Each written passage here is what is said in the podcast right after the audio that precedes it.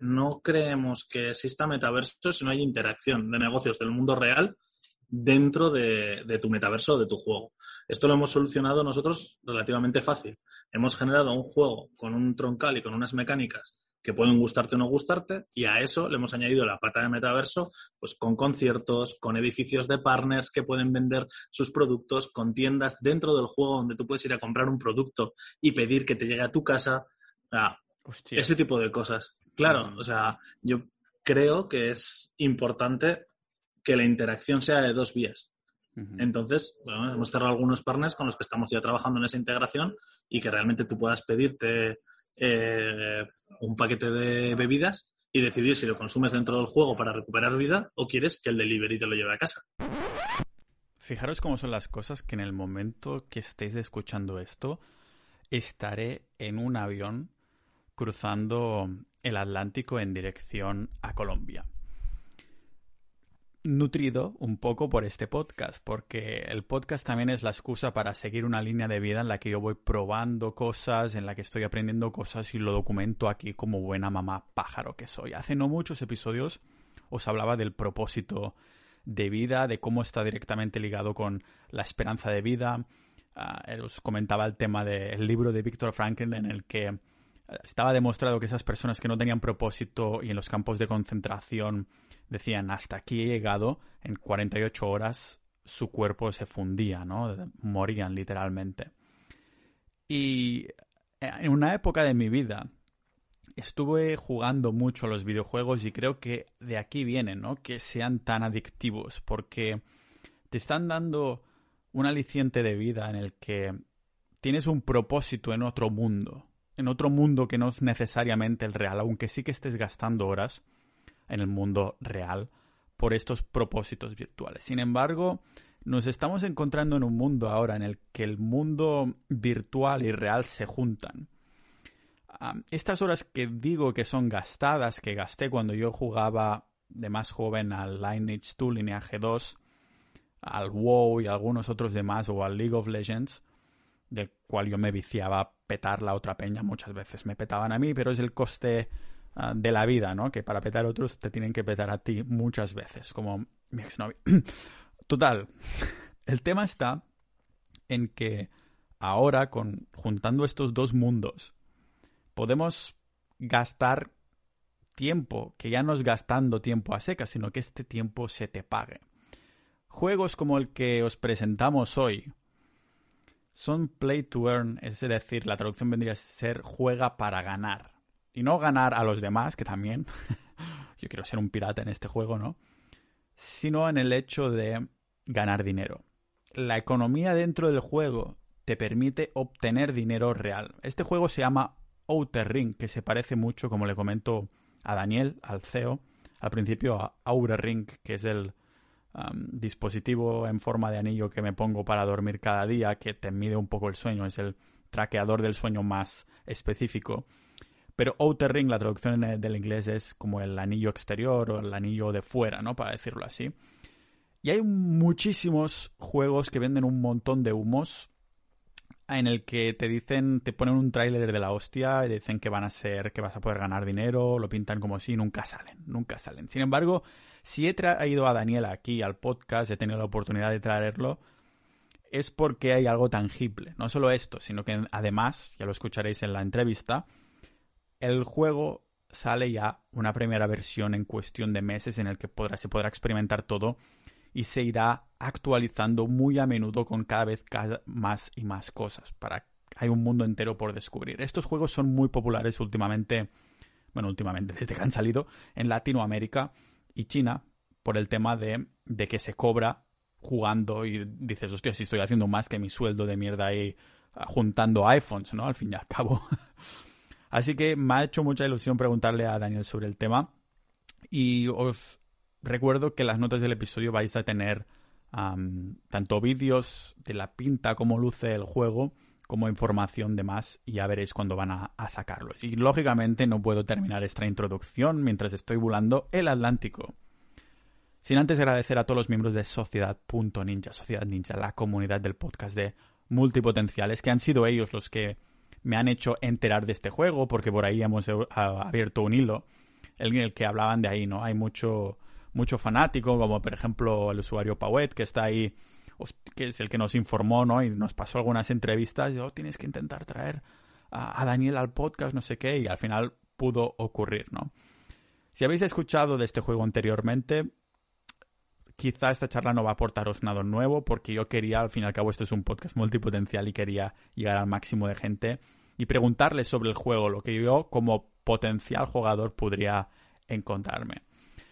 Ahora, mientras voy en dirección a Colombia, el juego de la vida será lo que me voy a encontrar ahí a Colombia, que ya os iré comentando en el podcast, tanto en abierto como en cerrado. Para escuchar episodios exclusivos, recordad sociedad.ninja y por menos de lo que cuesta yo que sé, una cerveza en Canadá al mes, podréis dar apoyo este tipo de contenido, a estas entrevistas, también a acceder ahí y acceder a nuestra comunidad multipotencial que yo creo que es el máximo activo que he generado con este, con este podcast. Así que, sin alargarme más y sin haceros esperar más, os doy la bienvenida a este podcast multipotencial de Pau Ninja.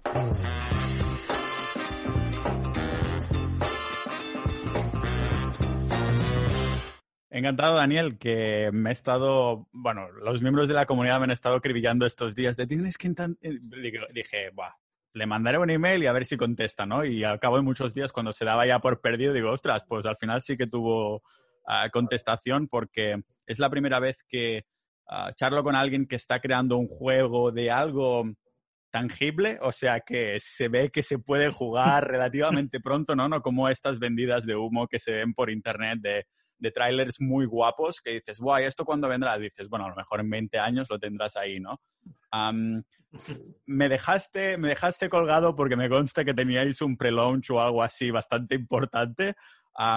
me, rompiste el corazón, pero no pasa nada porque se ha compensado ahora, ¿no? ¿Qué, ¿Qué lanzasteis ese día que teníamos que habernos visto? Pues estábamos cerrando unos temas de demotécnica, estábamos cerrando unos temas también de la Closet Beta y bueno, tuve también un pequeño problema familiar, se me juntó todo y realmente me olvidé por completo de ti. no, pasa, no, pasa, nada, estoy ya curtido de, que me abandonen. vamos a empezar por el principio porque al fin y al cabo este es un podcast que va absolutamente de todo y aunque hayamos tratado mucho Bitcoin, algo de cripto así más generalista y demás, ¿qué es Outer Ring y por qué tiene un nombre como el de mi anillo que es Outer Ring? que se parece bastante el nombre, que es de como controladores del sueño y demás. Y algunos de la comunidad me dijeron, no está, esto de, ¿por qué lo has puesto en la sección de cripto si eso es un controlador del sueño y cosas por el estilo? De no, digo, no, que es Outer Ring. ¿Cómo lo estoy pronunciando? ¿Lo estoy pronunciando bien? ¿Y qué es este juego? lo estás pronunciando bien, de hecho lo pronuncias mejor que yo.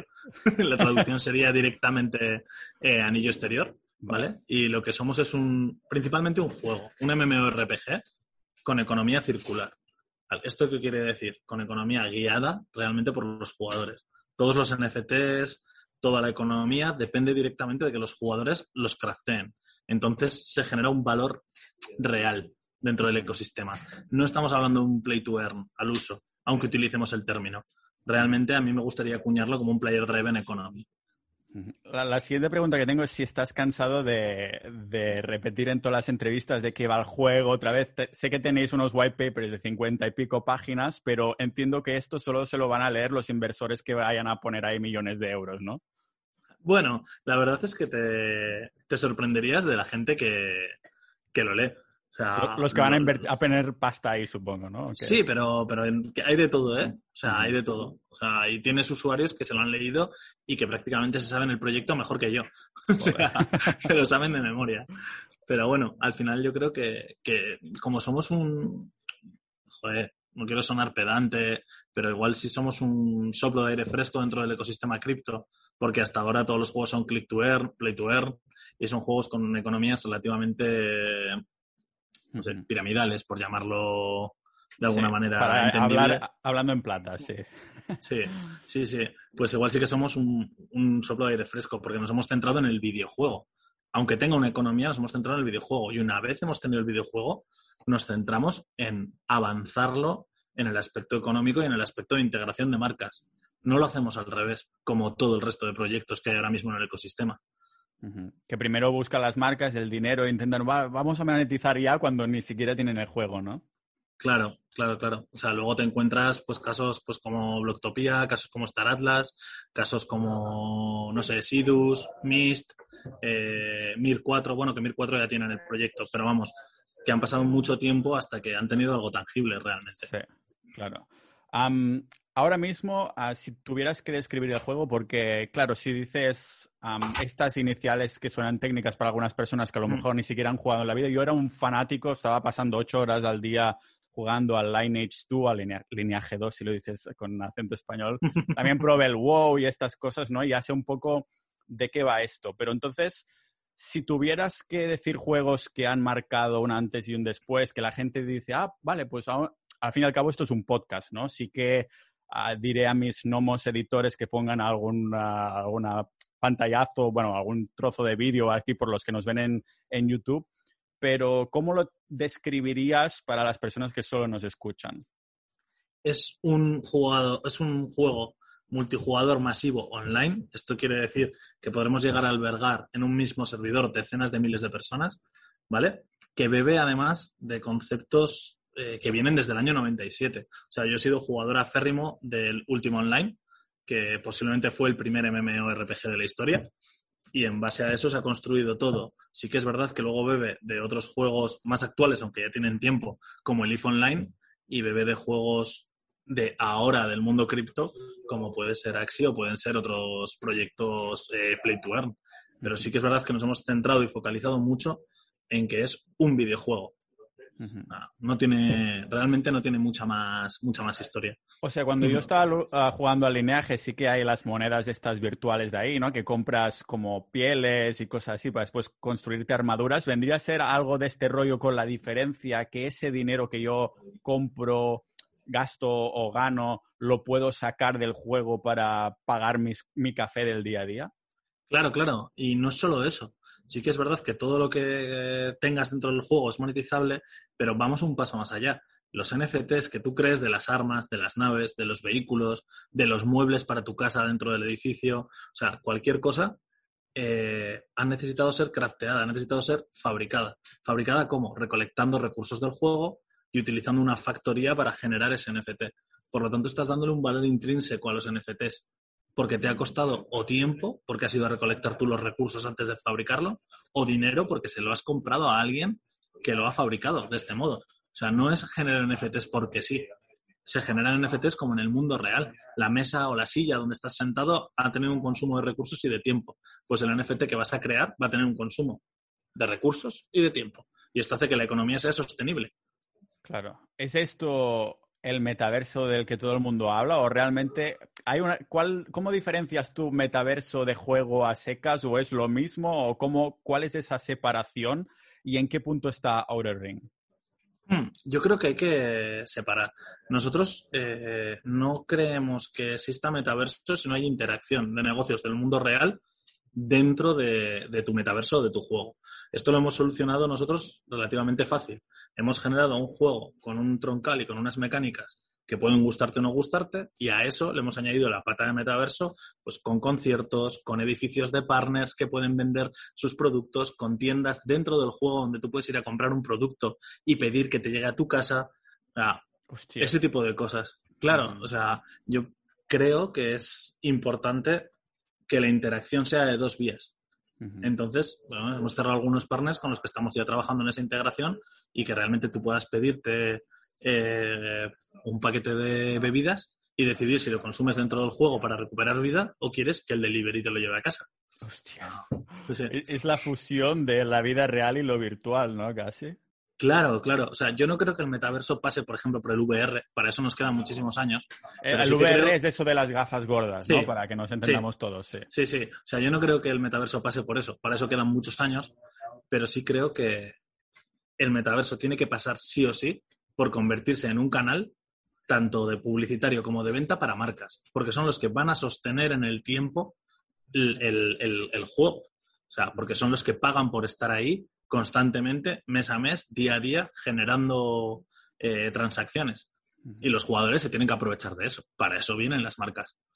Claro, he visto vuestra página web y hay un montón de, logos de marcas y digo, mira, ya, ya, tienen un montón de cosas cerradas, ¿no? En este sentido, las marcas que vienen en vuestro juego, que aparte de esto de las bebidas, ¿qué otro ejemplos, otros ejemplos nos puedes decir que ya estén cerradas y que digas, pues así se monetizan, así ponen su publicidad y así se, sostiene, se sostiene esta economía? No puedo dar eh, nombres porque los contratos que hay están cerrados solo el precontrato, pero sí te puedo decir que tienes marcas de coches de lujo que van a tener su concesionario dentro del juego y que van a poder dar un NFT que es una llave a sus usuarios para hacer presentaciones privadas, por ejemplo, de, sus coches y luego sortear, pues yo qué sé, pruebas de conducción o tal. Y esto es una marca con la que ya hemos cerrado. Sería el primer paso. El siguiente paso que quieren hacer es poder alquilar esos vehículos dentro del metaverso, que una persona que no pueda fabricar o no pueda comprar un NFT pueda alquilar uno de sus vehículos para moverse. Y luego también eh, hemos llegado a un acuerdo, por ejemplo, con una marca de, de comida que te va a vender sus productos para que te los comas en casa o te los comas tal. Y hemos llegado a un acuerdo con unos cines donde vas a poder comprar ya las entradas a nivel mundial de todos sus cines para ver las películas eh, en el cine. Sí que es verdad que esto, si todo avanza como tiene que avanzar, pues acabarás viendo las premiers de las pelis en el metaverso si no quieres ir al cine y pues mezclarás ambos mundos. También hemos cerrado acuerdo con una empresa de cerveza para los conciertos, que van a ser unos 200 conciertos al año. Wow, con tantas actividades que son pseudo-sociales, ¿no? Porque es social, pero a la vez no. Tendréis que también cerrar algo con Tinder para ver si se pueden hacer unos matches ahí, ir al cine con, tu novia y estas cosas, porque sacarte una novia virtual que después terminará siendo un tío de 60 años, pero, pero bueno, en fin. esta vez estamos experimentando con algo distinto porque aunque el, podcast no es en directo y, y no va a salir inmediatamente, salen unos días, tengo aquí algunos de los miembros de Sociedad.ninja uh, que se han, bueno, lo he puesto muy así para que no se llenara, lo he puesto un poco disimulado, ¿no? Bueno, que estamos aquí grabando por si queréis hacer alguna pregunta. Y Andrés pregunta si la venta de estos NFTs va a haber un, un precio establecido o es libre mercado. Eh, aquí hay que diferenciar dos cosas, ¿vale? Eh, nosotros tenemos una venta de lootbox que será a principios de junio o finales de mayo, que esos precios los establecemos nosotros y esa venta de lootbox, que tienen objetos y NFTs del juego y tal, son para que el mercado ya tenga algo de circulante de objetos. Pero luego, cualquier objeto que tú compres tiene libre mercado. Cualquier objeto que tú craftees, que tú crees dentro del juego, tiene libre mercado. Por lo tanto, tú podrás venderlos dentro de nuestra plataforma, ya sea mediante subasta directa, subasta inversa o precio fijo, o podrás llevártelos a OpenSea o donde sea y venderlos allí si quieres. una de las preguntas que también se hizo eh, hace unos días en la comunidad era el tema de eso me lo tendrás que aclarar tú, o aclarar, no sé cuál es la palabra correcta, malaída catalanada que estoy haciendo, como, como siempre. Uh, Alberti81 decía si habrá algún sistema de becas y comentaba, imagina que alguien no tiene pasta para armas decentes o vehículos, etc., para conseguir objetos o objetivos diarios, arenas y demás, pero tú como inversor uh, compres armas y se los cedes a cambio de porcentaje de ganancias. Esto supongo que es la definición de Vega que nos ha hecho el favor para que lo podamos entender y entender si habrá algún sistema de estos. Eh, todo el sistema de clanes realmente está pensado para que tú puedas eh, asignar directamente qué porcentaje de las ganancias revierten sobre el usuario al que le has dado objetos y sobre ti como persona que está becando a la gente. Por lo tanto, sí, sí, y va a estar integrado dentro del juego. Es un sistema de clanes que te permite dividir las ganancias como tú quieras. Y luego, bueno, los objetos tú los puedes prestar desde el alijo de clan y entonces quedan vinculados realmente, que son del clan, del dueño de ese clan, y si a ti tú en algún momento abandonas el clan o lo que sea, los objetos vuelven directamente al inventario. Vale. Ah, ahora que mencionas el tema de los clanes, en una de las ah, entrevistas que escuché mencionabas el, tema que puedes llegar incluso a, a ser un alcalde, ¿no? Ahí, ah, que te puede ir la política del metaverso, ¿no? Sí, aún estamos muy lejos. Eso es un sistema que ahora mismo está sobre el papel. En la anterior entrevista que tuve también aún estaba sobre el papel. Es algo que no nos corre prisa, que no va a estar en junio y posiblemente no esté ni siquiera en la primera release, pero sí que se está trabajando en ello porque creemos que es importante que esos outposts, esas ciudades eh, alejadas de la ciudad principal que te vas a encontrar, eh, influyan de alguna manera en su entorno. Lo que pasa es que sí que es verdad que eso está en pañales y es algo que no, que aún no deja de ser un concepto. Claro, este juego lo vais a ir sacando, o sea, no vais a hacer el, el truqui de decir, esto va a ser la puta hostia, va a tener todo esto y no lo terminas de sacar nunca, ¿no? Sino que terminas uh, sacándolo y vas liberando distintas fases, ¿verdad? ¿Cómo es más o menos vuestro calendario ahora que hablamos del tema? El juego, la primera fase va a salir en junio, saldrá eh, con Grid Silver City, de que es la ciudad principal, de forma parcial, posiblemente el primer anillo y algunos de los servicios del segundo y el tercer anillo pero recalco, posiblemente. y luego el planeta inicial con la primera Dungeon y la primera Battle Arena. Y a partir de ahí irá creciendo, irá creciendo en opciones, irá creciendo en planetas, se completará la ciudad principal, eh, saldrán las lands, que es algo que pregunta mucha gente. y, y, claro, mmm, entiendo por qué lo preguntan, porque la gente quiere tener terrenos. Nuestro objetivo es llegar a junio pero no sabemos si vamos a llegar a junio con las LANs, por ejemplo. Por eso ni siquiera está marcado en el roadmap. Somos muy conscientes de, dónde estamos y qué se puede prometer y qué no. O sea, ahora la promesa, bueno, es lo que acabas de decir, ¿no? Uh, una de las cosas que no has comentado y que se entiende hablando de planetas es que es una especie de Star Wars, ¿no? Eh, sí, sí, sí, al final es un juego que tiene tanto batallas terrestres como batallas eh, galácticas fuera, en el espacio, y por lo tanto tienes, tendrás diferentes planetas. Eh, de inicio van a ser seis planetas, y, pero claro, o sea, no, no en junio, o sea, irá creciendo durante este año. Vale, o sea, va, vas o sea, va a haber una especie de, va a ser un poco rollo Elon Musk, ¿no? Que vas descubriendo más planetas, vas ahí ampliándolos y todo el rollo este. Vale, vale, vale. sí, y luego al, ser una luego al ser una integración continua, lo bueno que tienes es que tú no te das ni cuenta. De repente te das cuenta de que, joder, puedo salir al espacio, pero ya no salgo solo a pegarme en una battle arena, sino que ya es espacio abierto y ya puedo ir a otro planeta. Y de repente verás que, oiga, si tengo un marcador que me, eh, que me enseña otro planeta y vas a ir descubriéndolos. Pero eso, eso a nosotros nos permite ir desarrollando en el tiempo el juego.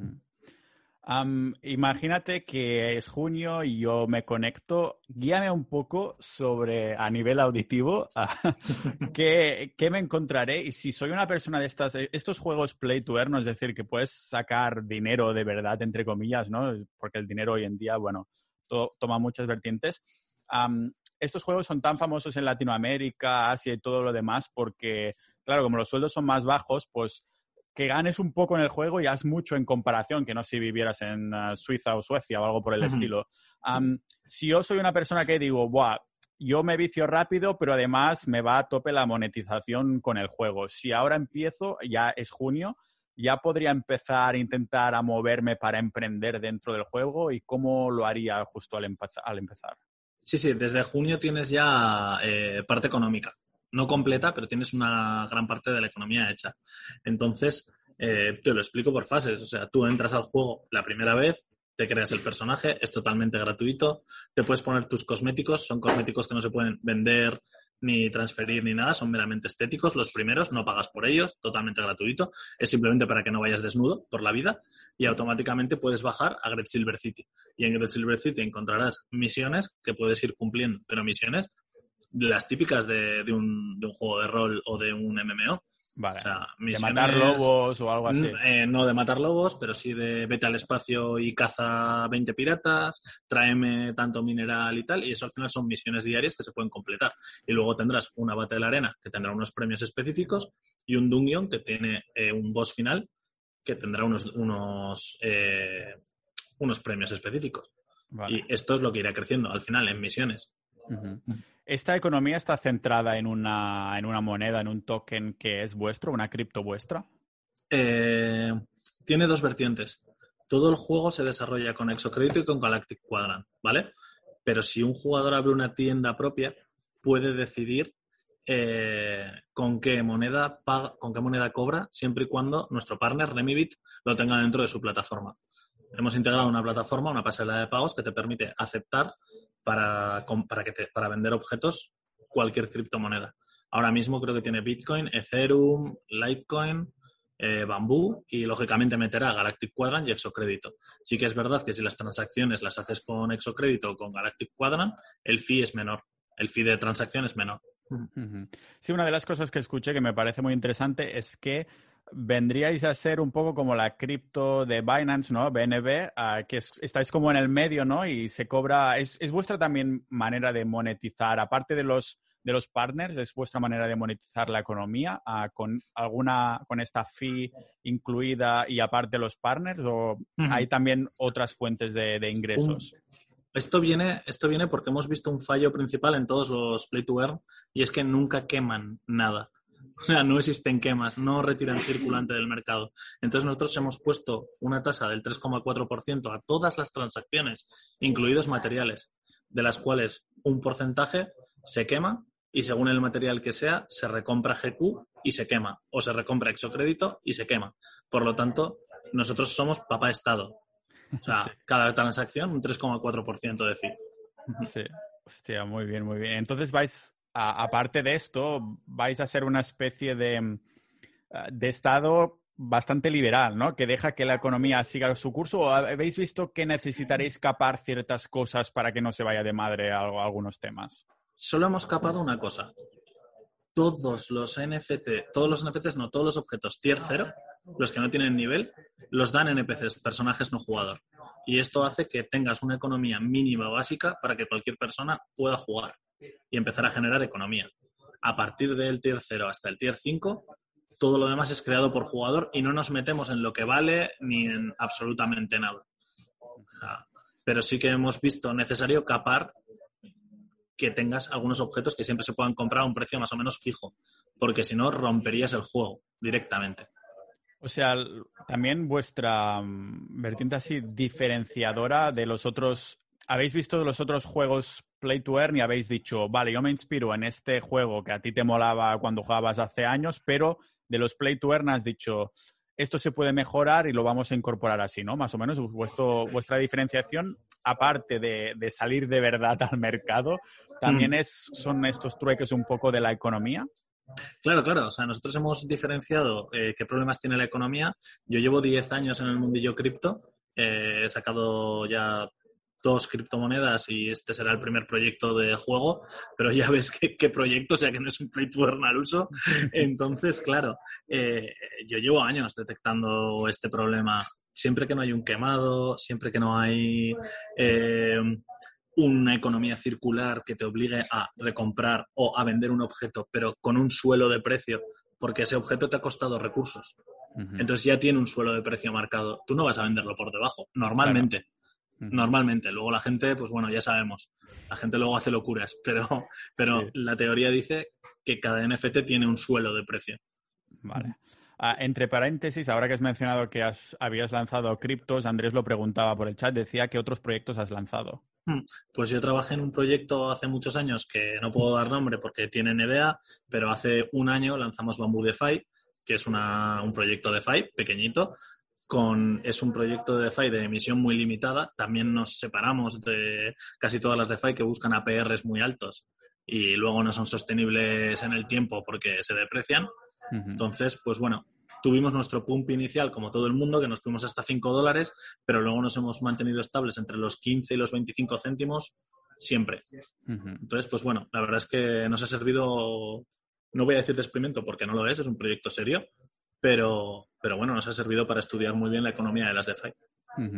Ahora que hablábamos del bueno, el precio de, los tokens y demás, se mencionaba, Biblock comentó ¿Cómo haréis para que el juego sobreviva a las ventas masivas de ballenas o las compras que no se ponga alguien ahí en medio y dice, pues yo lo compro todo aquí con mis huevos o algo así, ¿no? A eso también supongo que lo habréis capado de alguna manera, ¿no? Habéis hecho la intervención mínima que puede hacer un papá Estado para que no se vaya todo de madre. A ver, esto es como todo. Tenemos que pensar que la emisión diaria es limitada y que además de ser limitada le estás cobrando un fee y que cada vez que se vende algo que no es Galactic Quadrant, se está recomprando Galactic Quadrant y quemando. Y se está recomprando exocrédito y quemando. Por lo tanto, cada vez que transfieres piedra, cada vez que transfieres metal, cada vez que transfieres un gas, cada vez que vendes un NFT, cada vez que compras una casa, estás ayudando a la economía directamente. Porque parte de ese fee que se cobra va directo a recompra. entonces, ¿Hay incentivo entonces que el, el token vuestro se holde de alguna manera? ¿O cómo, cómo, es, cómo circula este token? Estoy intentando un poco imaginármelo.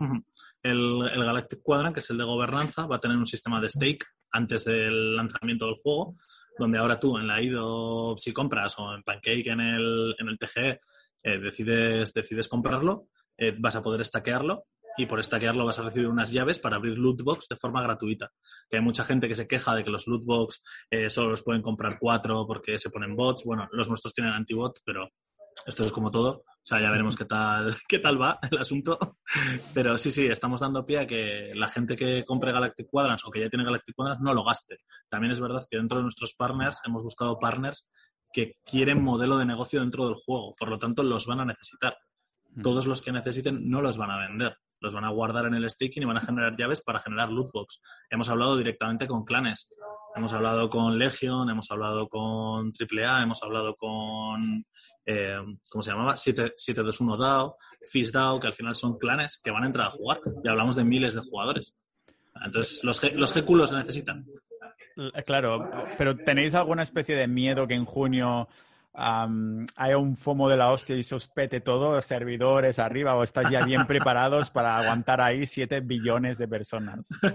Eso no nos da ningún miedo porque realmente la infraestructura de servidores no es nuestra. Nosotros trabajamos con Spatial OS, que es una plataforma que lleva muchísimos años en desarrollo y hemos tenido test de hasta 70.000 jugadores en botnet en una zona, eh, en una única zona.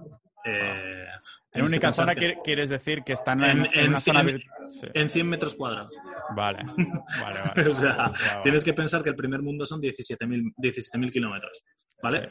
o sea, imagínate la escala realmente. Sí, que en esto, en esto estáis bien cubiertos, vale, vale. Sí, sí, sí. Lo bueno que al ser alguien, algo de terceros que ya está testeado en muchos MMOs y en muchos juegos, eh, ellos te seccionan el mundo y escala solo con servidores y el usuario ni se entera. Va saltando de un servidor a otro sin perder nunca de vista a todos sus compañeros, porque no hay que olvidar que esto es un único mundo. O sea, no tiene capas, no tiene layers, ¿vale? Entonces, e, escala el solo. Escala el solo, en base a la, a la demanda. Qué guay. ahora que escucho un poco compañeros de fondo, te tengo que preguntar también, lógicamente, aunque hemos empezado ya por el final de qué es el juego, ¿no?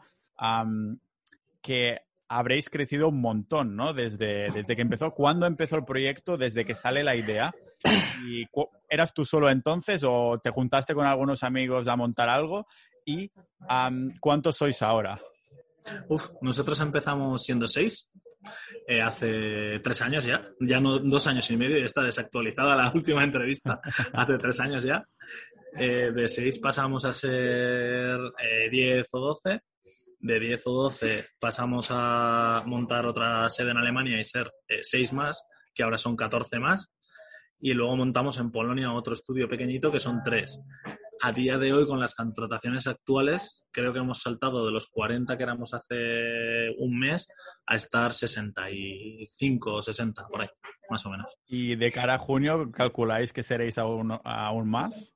Sí, yo creo que rondaremos los 100 integrantes porque ahora estamos con el equipo de modelado 3D y animación, que lo tenemos que crecer en casi 15 miembros. O sea que, mm, sí.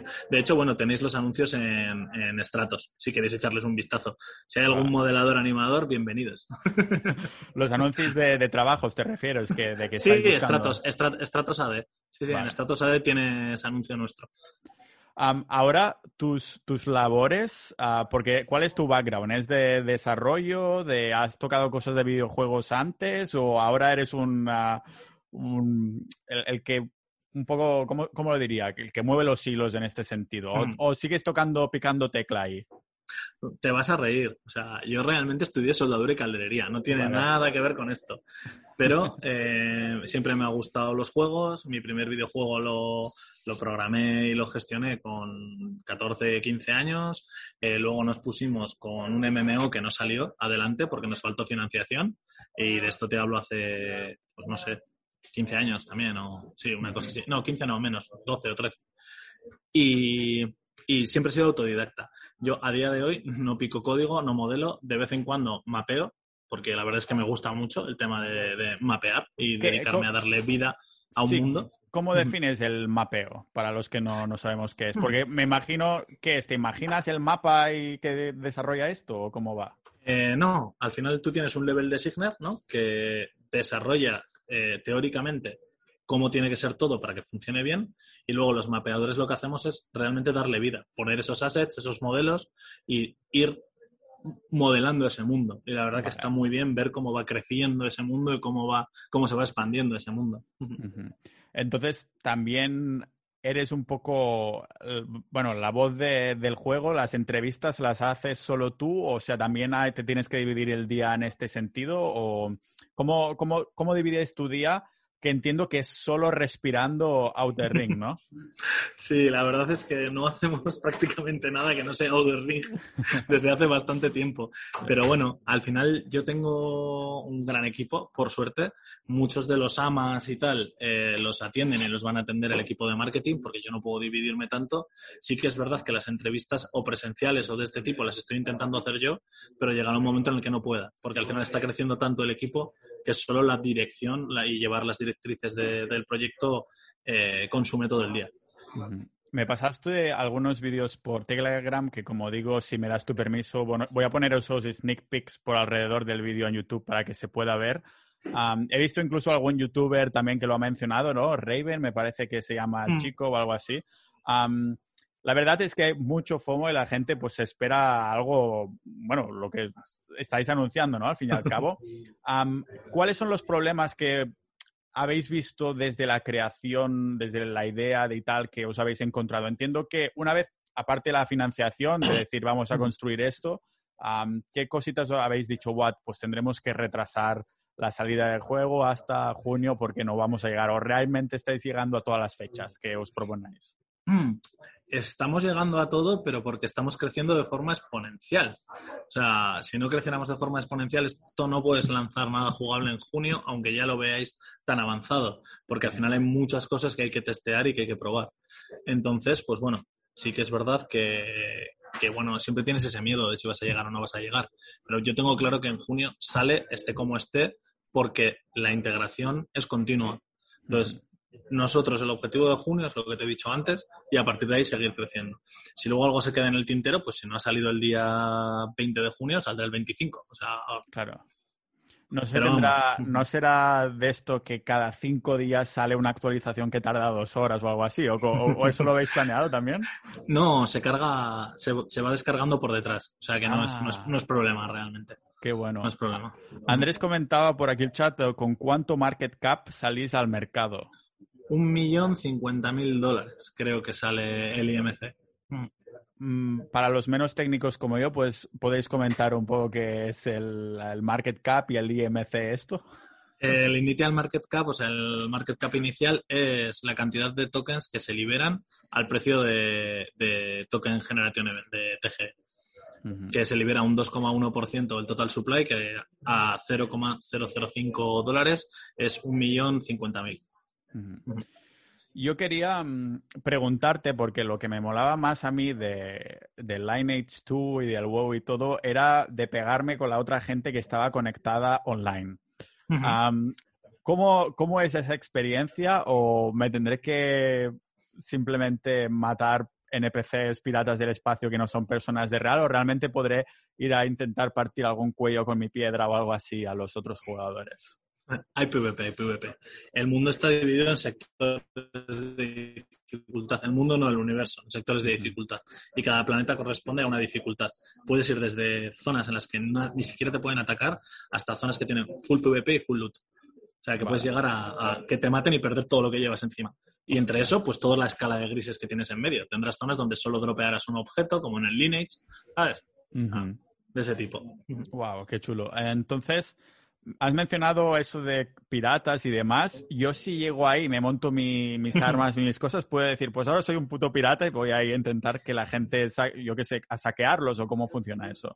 Claro, claro, es tu, es tu, decisión. Al final tú tienes una nave que si la has equipado y tiene armas y tiene una buena bodega, ¿por qué no vas a ir a matar a otros tíos en un sector de alta dificultad y robarles lo que lleven? nada te lo impide, es tu decisión. Sí, entiendo que alguien que crafte, que fabrique objetos y NFTs y cosas así, pues se ve mucho más directamente en la recompensa con el dinero, em, el pagar y demás. Pero ah, si yo digo, la vida pirata es la vida mejor. Ah, ¿Hay alguna manera de monetizar, ir a saquear peña y ya está? O sea, vendría a ser que después lo que le saque a lo mejor lo pueda vender en el mercado. Vendría a ser algo Claro, así. claro, Vale. claro, claro. Piensa que una persona que está en sector de dificultad, di- de dificultad 10 está equipada con NFTs que va a perder cuando tú se los robes porque le has matado. Vale.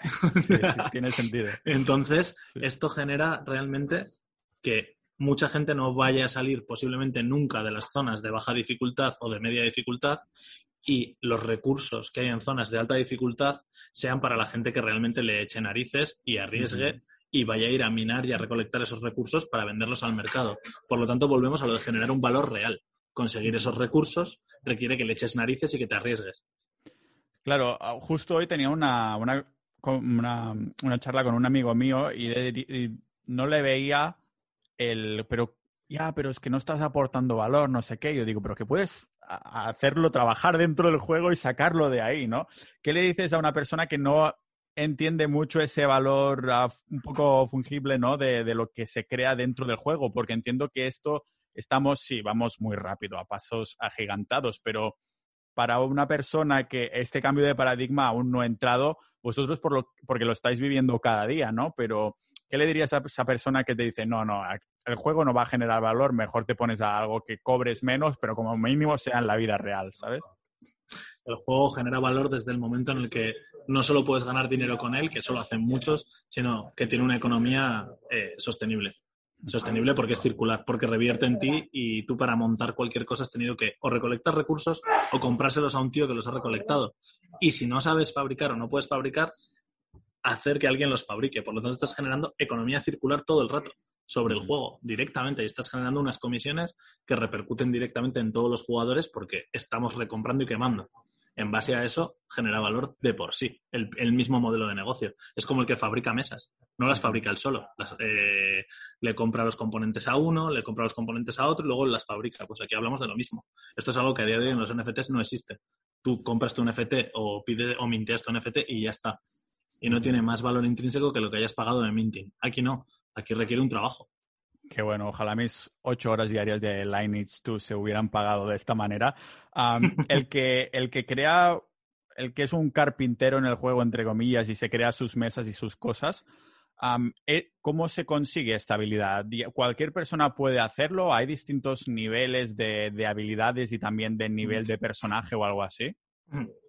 El juego funciona por skills. Esto quiere decir que no tiene niveles. Tú tienes unos puntos máximos que puedes obtener con tu personaje. Entonces tienes que cuidarte muy mucho de qué habilidades y tal estás aprendiendo porque tiene una limitación.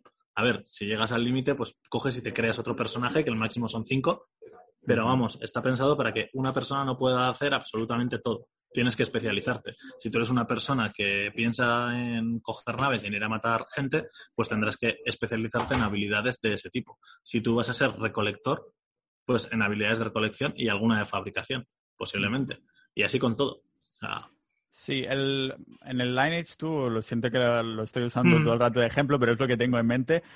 Sí, para aprender alguna skill diferente, simplemente ibas a un tío que estaba con un libro y decía, ya lo tienes. Ah, ¿Cómo se aprende en el juego? No, no, no. Es que aquí tienes todas desactivadas y es el uso de los objetos lo que hace que subas esa skill. Esto es lo más parecido a Ultima Online en ese aspecto. Vale, claro, vale, claro, vale. claro. O sea, tú cuanto más usas un objeto, mejor eres con ese objeto. Ujú. no, Vale, tiene, vale. no tiene más, no tiene más historia. O sea que de, de buenas a primeras todos podemos hacer todo, pero somos unos petardos y a medida Claro. que metes puñetazos a un tío te vas volviendo más fuerte, ¿no? Tal cual, tal cual. Vale. Lo que pasa es que esto está limitado. Tú no puedes tener el máximo en todo, porque Vale. está limitado en un punto máximo de skills. Entonces llega un momento en el que por mucho que hagas otra cosa, si ya has consumido el máximo de skills, no subes.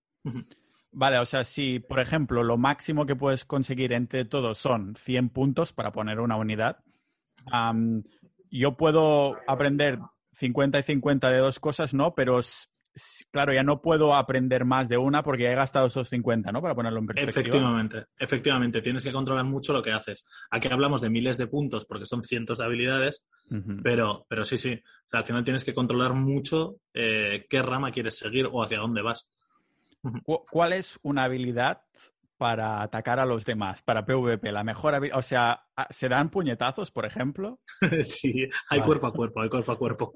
Pero bueno, al final es en lo que tú veas que estás cómodo usando. O sea, ya verás en los vídeos que el tipo de disparo es tipo shooter, pero que tienes habilidades tipo juego de rol. Por lo tanto, tú tienes que hacerte una composición de arma que se ajuste a tu tipo de juego. No tiene más misterio. Al no haber arquetipos y no haber roles, son las armas y los objetos que tú usas lo que te configure ese arquetipo. Vale, vale, vale. O sea que si yo el primer día que entro al juego me dedico únicamente a tirar arco, flechas con arco y demás. Uh, bueno, que, aquí no hay arcos, pero sí, una pistola láser. Sí. porque es el espacio, claro. Entonces, voy a, si solo hago esto y nada más, estoy asegurándome que la mayoría de mis puntos está yendo a estabilidad entrenada, aunque a lo mejor voy a caminar súper lento o voy a ser... Efectivamente. Vale, vale, vale. ¿Crees que, ¿Crees que va a haber, o si has probado tú, o si tienes intención de probar, alguna chetada de estas que que dice, seguro que hay un loco que se vuelve súper fuerte y da puñetazos de la hostia que te mata con un solo puñetazo, pero que no puede ir mm, rápido o algo así, ¿no? No sé si hay hmm. alguna habilidad que digas, buah, esta... A ver, el, el, el instakill como tal no existe porque existen penalizadores de arma en PvP. Eh, por lo tanto, es difícil que una persona a otra la mate de un único disparo. Vale. Eh, esto está pensado para que exista diferencia entre los que van con un tier 0 y un tier 5 legendario, pero no te puede hacer un insta-kill nunca. Ahora, esto no quita que con la diferencia que existe, pues no te mate rápido esa persona. Que, mejor haber practicado el correr, ¿no? Para, escaparte rápido o algo así. Sí, también te digo que tal y como está pensado el juego, tú por andar, por correr y tal, ya subes skill en correr, en andar y tal. Ah, Entonces, eh, hay una parte de los puntos que van a hacer que esté más o menos homogénea la gente en esos aspectos. Correr, saltar, nadar, bucear, porque al final todo el mundo hacemos más o menos lo mismo eh, dentro, dentro de un juego. Luego lo que te va a diferenciar realmente es hacia dónde te especializas con las armas. Tú puedes ser muy bueno con una escopeta, pero lo que dices tú, un petardo con un rifle francotirador. Vale. O sea, realmente sí que sería factible si yo el primer día ah, solo pulso la flecha de ir para adelante y lo único que hago es correr y me pongo de nombre Flash, de nombre de usuario, y al final termino, al cabo de unas semanas, que voy más rápido que todo el mundo y no me pueden pillar, ¿no? Pero claro, no podrías atacar, supongo. Claro, claro. Y luego tienes que pensar que correr consume estamina. Cuando mejor eres corriendo, corres un poquito más y menos estamina consumes. Pero claro, eh, eso tiene un límite, no es al infinito. Al final, si correr son 100 puntos, pues tener 100 puntos en correr te dará un 50% más o un 30% más de velocidad. Vale, ya lo pillo. Sí, en, los vídeos que he visto que había como tres barras, ¿no? ¿De qué colores eran? Verde, azul y había alguna más. No sé si... Y amarilla. Y amarilla. ¿De qué son estas barras? Aparte de vida, supongo. Eh, escudo, estamina y vida. Vale, vale. Y ah, para defenderte, por ejemplo, el tema del escudo entiendo que depende de lo que te pongas encima, de la armadura, sí, ¿no? de la armadura, de la armadura, sí, sí. Vale. Existen tres tipos de daño, cinético, eh, físico y térmico y en base a eso son también las armaduras. Vale. La estamina entiendo que si estás corriendo se va gastando, pero si paras entonces se vuelve a recuperar sola o... Sí, se vuelve a recuperar sola la estamina, sí, sí. Vale, y tema de vidas, ¿tenemos que pociones o te sientas y descansas o cómo eh, Aquí tienes varias vías. Tú puedes ir y comprar una hamburguesa, una bebida, tal, no sé qué, comértela y recuperarla. Puedes decidir dormir en un hotel y recuperar vida, y aquí es donde entran los partners en juego, ¿vale? Y, o puedes decidir eh, comprarte una pistola con cargas de recuperación de vida y curarte. He visto incluso que teníais mascotas ah, y, también vehículos. Cuéntame un poco de estas dos cosas. Ah, empezaron siendo como simplemente decorativas, ¿no? Pero al final tienen una función. Sí, las mascotas cuando ideamos el juego van a ser meramente decorativas, pero mm, se quedaba muy corto. Entonces decidimos que cuando pasan a estado adulto las puedas usar. O sea, te van a defender en un combate y además las vas a poder utilizar en alguna de las battle arenas que hagamos.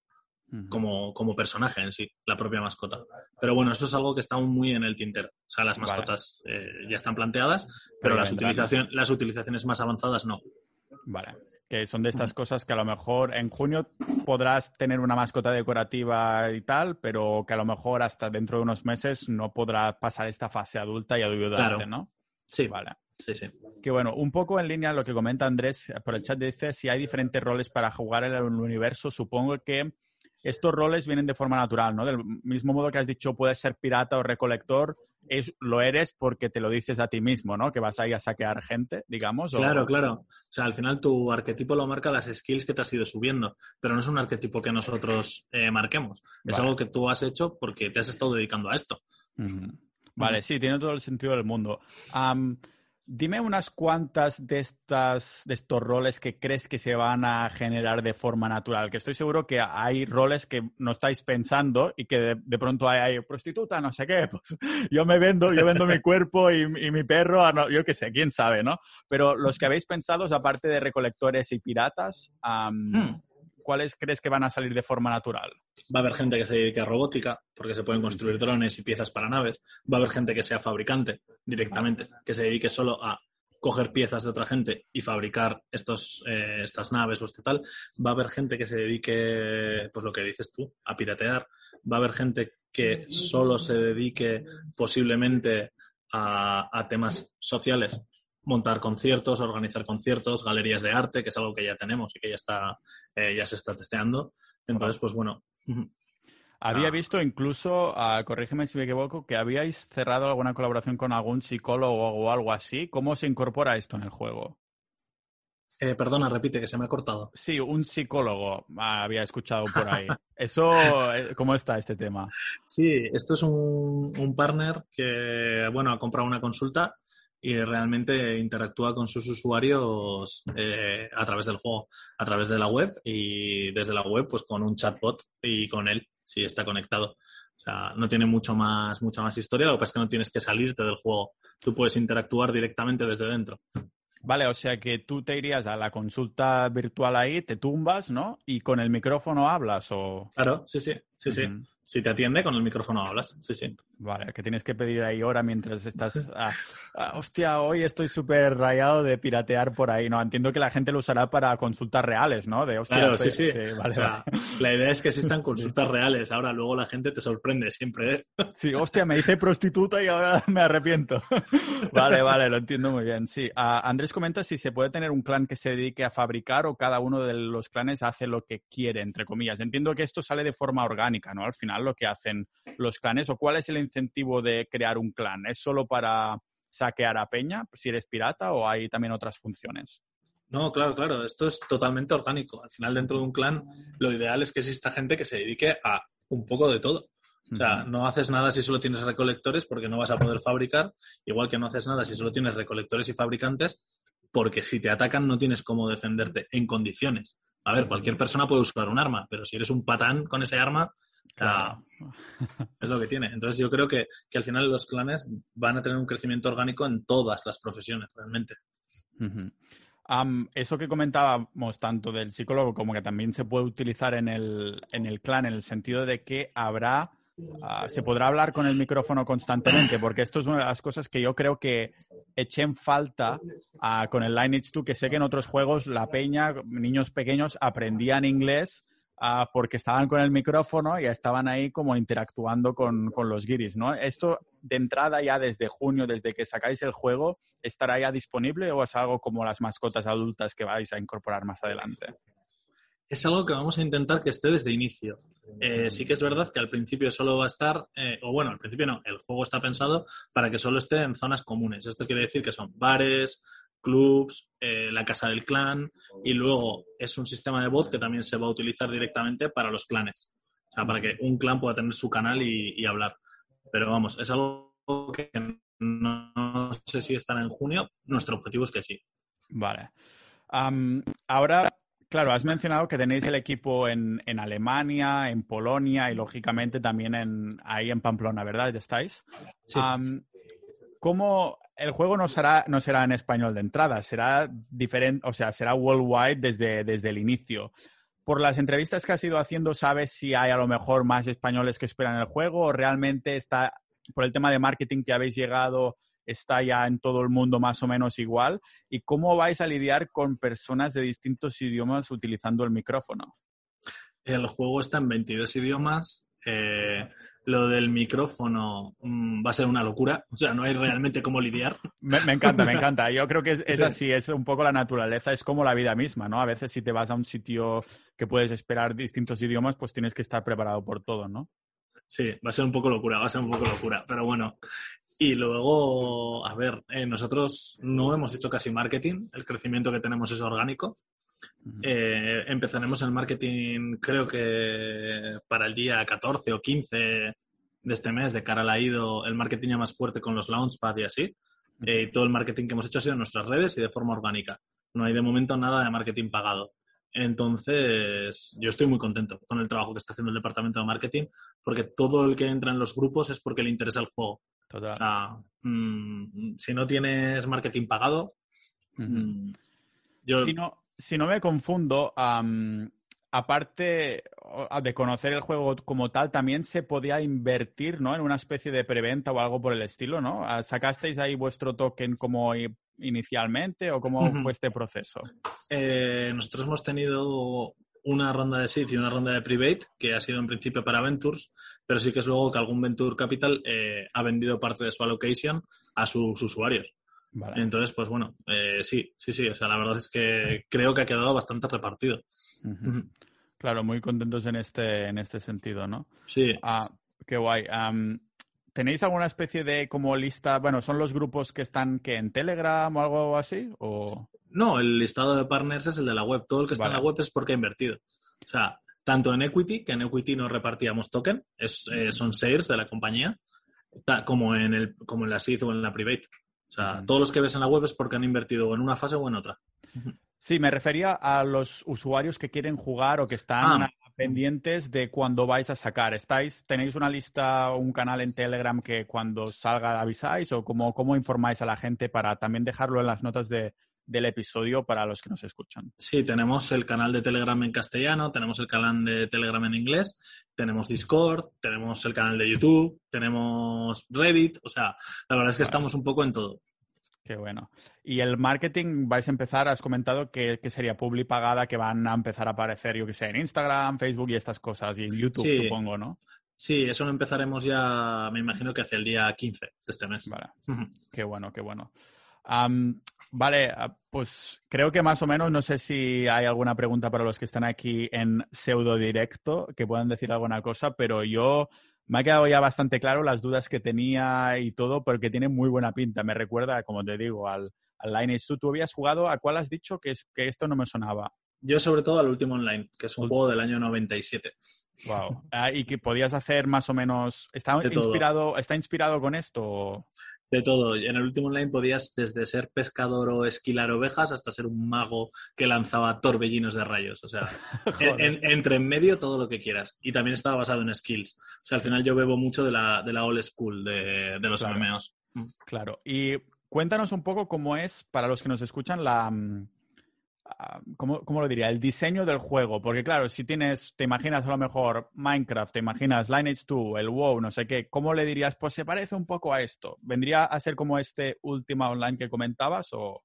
Eh, hombre, eh, a nivel de dificultad y de escalabilidad y de mundo totalmente libre, sí que nos podemos parecer mucho al último online. O sea, es un, es un open world, es un mundo abierto sí que en el tema espacial está más arcadizado y nos podemos parecer más, pues no sé, un No Man's Sky o algo así. O sea, no es un if porque no es estrategia, es disparas donde apuntas, como podéis ver en los vídeos y así.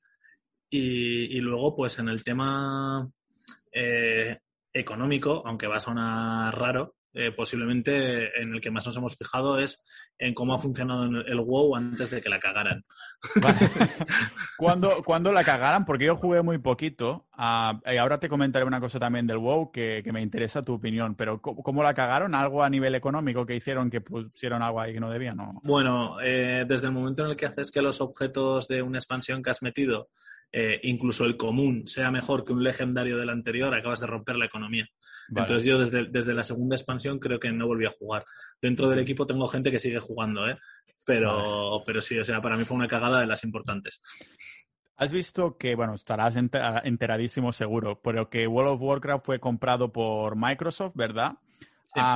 Vinieron unos chicos para hablar de, altcoins y demás y mencionaron que se especula, a lo mejor se lo compraron porque se quieren meter en el mundo del metaverso o cosas por el estilo. ¿Hay alguna algún rumor por dentro de las oficinas de Pamplona, Alemania o Polonia también que sean sobre esto? No, no, no, no existe ningún rumor. Sí que es verdad que te digo que World of Warcraft lo tiene jodido realmente para ser un metaverso porque funciona por layers. Ni siquiera tiene toda la gente en el mismo servidor. Por lo tanto, nunca va a poder escalar realmente a esos niveles. Ahora, eso no quita que no lo puedan cambiar, ¿eh? que esto es programación. Ahora, se van a meter en un berenjenal de 15 años de programación. Pues bueno, todo para ellos.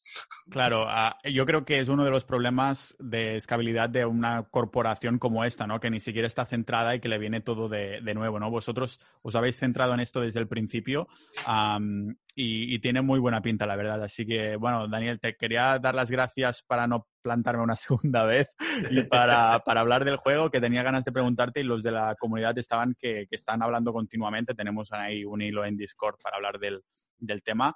Así que lo esperamos en, junio ah, con muchas ganas y tiene muy buena pinta. Perfecto, muchísimas gracias, Pau. Me tienes que dar tu dirección luego, que te tengo que mandar una lámpara de ring también para, que brille, por ahí. Vale, ahora lo haré, ahora lo haré. Pues muchas gracias, un abrazote. Venga, Pau, un abrazo y gracias a toda la comunidad.